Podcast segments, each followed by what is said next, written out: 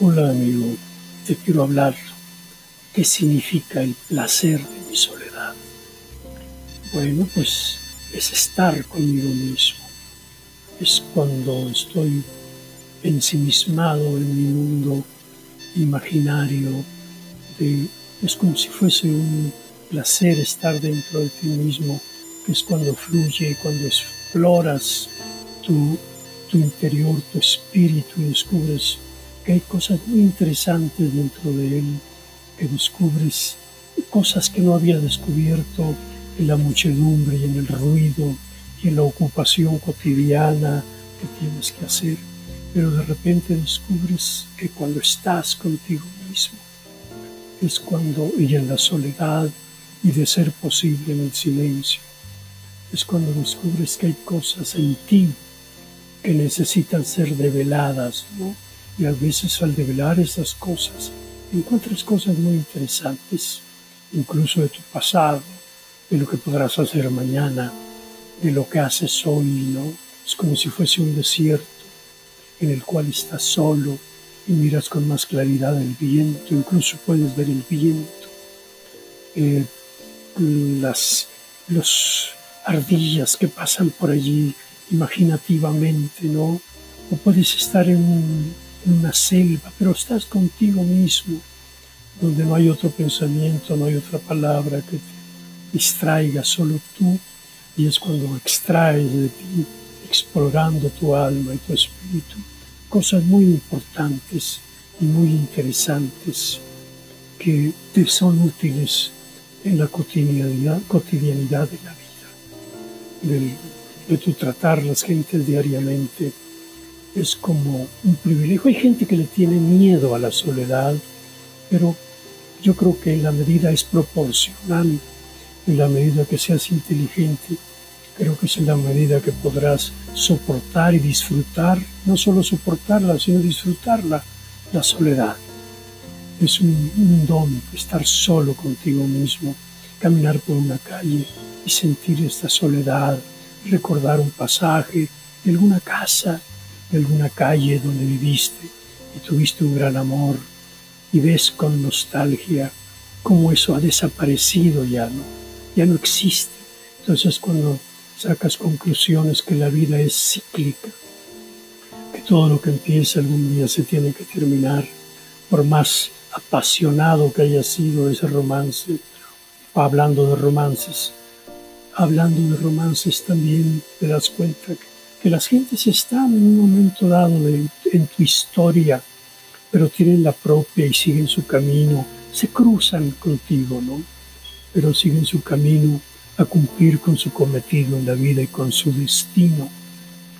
Y por eso, aún en México o en cualquier país que tú estés, es eh, eh, este sentimiento, no solo lo sientes en la lejanía, también en la cercanía, en tu cotidianidad, también muchas veces estuve yo en otros países, eh, Nueva York, eh, Río de Janeiro, eh, Londres, Puerto Rico, etcétera, todos estos países que en, un momento dado, por alguna circunstancia especial, porque iba a cantar, porque iba a disfrutar, a conocer, etcétera, conocía las mujeres más bellas para mí que era diferente, un contraste a lo que yo cotidianamente conocía y disfrutaba mucho el, el tenerlas enfrente y ver que todas las mujeres en realidad, como todos los seres humanos, somos tan iguales, tan parecidos, porque nos unen dos cosas muy importantes, la pasión y la alegría y la felicidad. Todas estas cosas son tan iguales en todo el mundo entero y las disfrutamos y las padecemos en la misma intensidad, sí, diferentes geografías, pero somos tan iguales los seres humanos. Y las mujeres son tan iguales porque aman igual, quieren el príncipe, quieren, quieren amar para siempre. Y nosotros los hombres queremos seducirlas, queremos tenerlas para eh, nuestro acervo sentimental, nuestro acervo pasional, nuestro acervo de vanidad, de golatría, pero en realidad eh, yo creo que en el fondo buscamos conquistar al mundo a través de una mujer. Y cuando estás en un país eh, lejano al tuyo, a las costumbres, yo creo que es un placer fundirte como un ciudadano más, como un neoyorquino más, ¿no? Como un parisino más, como un londinense más, como un brasileño más, caminar por las calles acompañado de sus mujeres, de su país. Eh, esto te da una autoestima, una seguridad y empiezas a aprender que, eh, que todos somos iguales y que todos amamos iguales.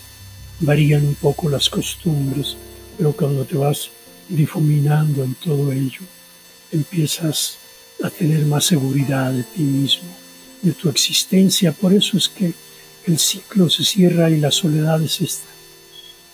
Que donde quiera que estés, puedes hacer apelar a la soledad y analizarla y saber que es un privilegio que te da la vida porque eh, también con las mujeres, con todas ellas, eh, se puede estar solo porque a veces no las amas, solo se está con alguien y se es feliz con alguien cuando se aman.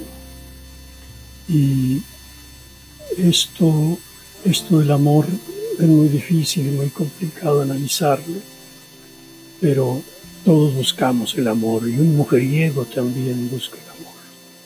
Y busca el amor en una y en otra y en otra. Y es una pasión desmedida y es una adicción que solo se cura como el que ingiere cualquier cosa alucinógeno, eh, solo se cura eh, pues o yendo con un doctor que te analice o realmente eh, consumiendo aquello que te produce ese éxtasis, ¿no?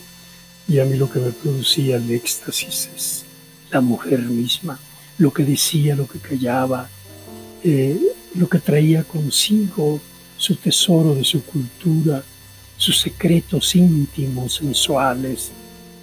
Y descubrirlos es un verdadero agasajo, es un verdadero placer.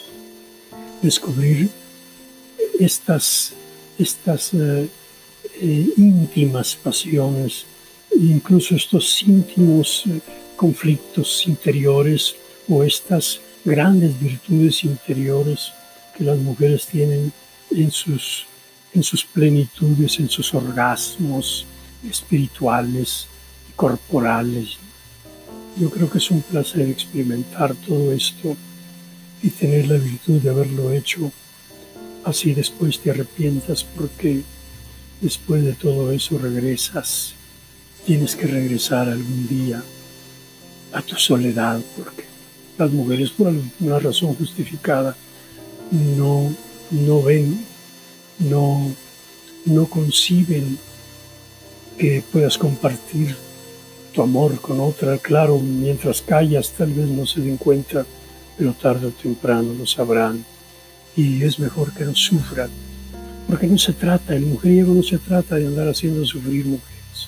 Mujeres, no creo que se trate de eso, ni creo que un mujeriego pretenda eso, eh, hacer sufrir a una mujer.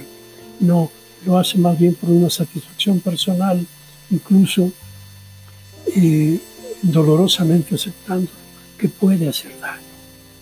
Yo creo que eh, las mujeres no lo comprenden, creen que el hombre está con otro en un momento dado por hacerle daño, no, es esa terrible necesidad de, sentir esta plenitud tan distante y tan diferente a la que cotidianamente tiene, y eso le embeleza, ¿no?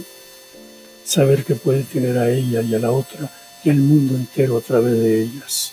Yo creo que esa es la máxima eh, que un mujeriego persigue constantemente. Claro, se va quedando solo en la vida porque el tiempo pasa. Después ya no eres tan atractivo, ya no eres tan joven y te vas quedando solo.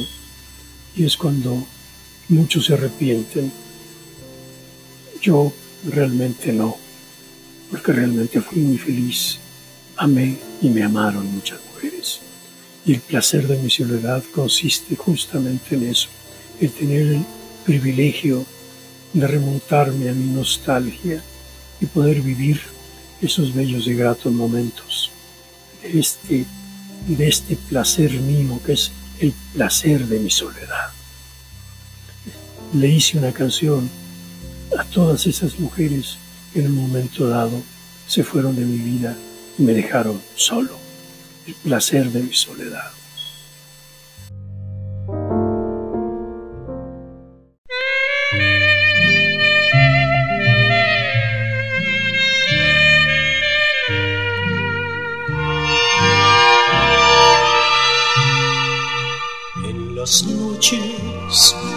cuando llego a casa, en la casa que tú no estarás,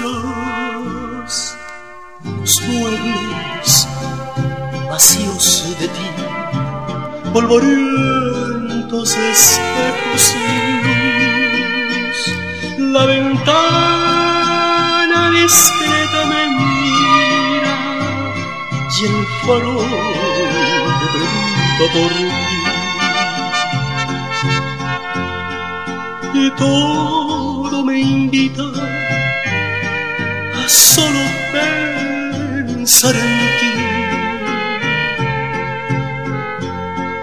Escuchando tu música empiezo a soñar.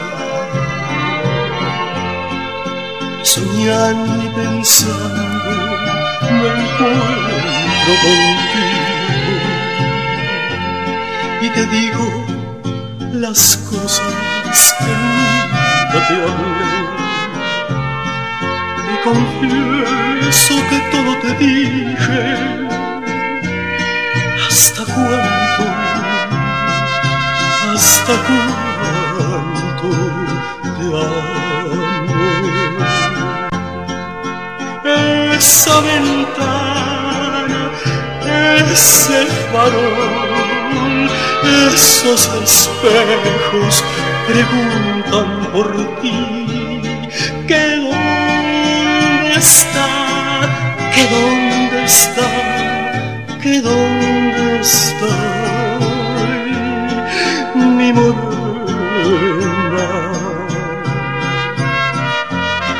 Pero esta noche tendré que decirles a esos espejos, a esa ventana, a ese farol, a ese rincón que en silencio murmuran que yo estoy solo.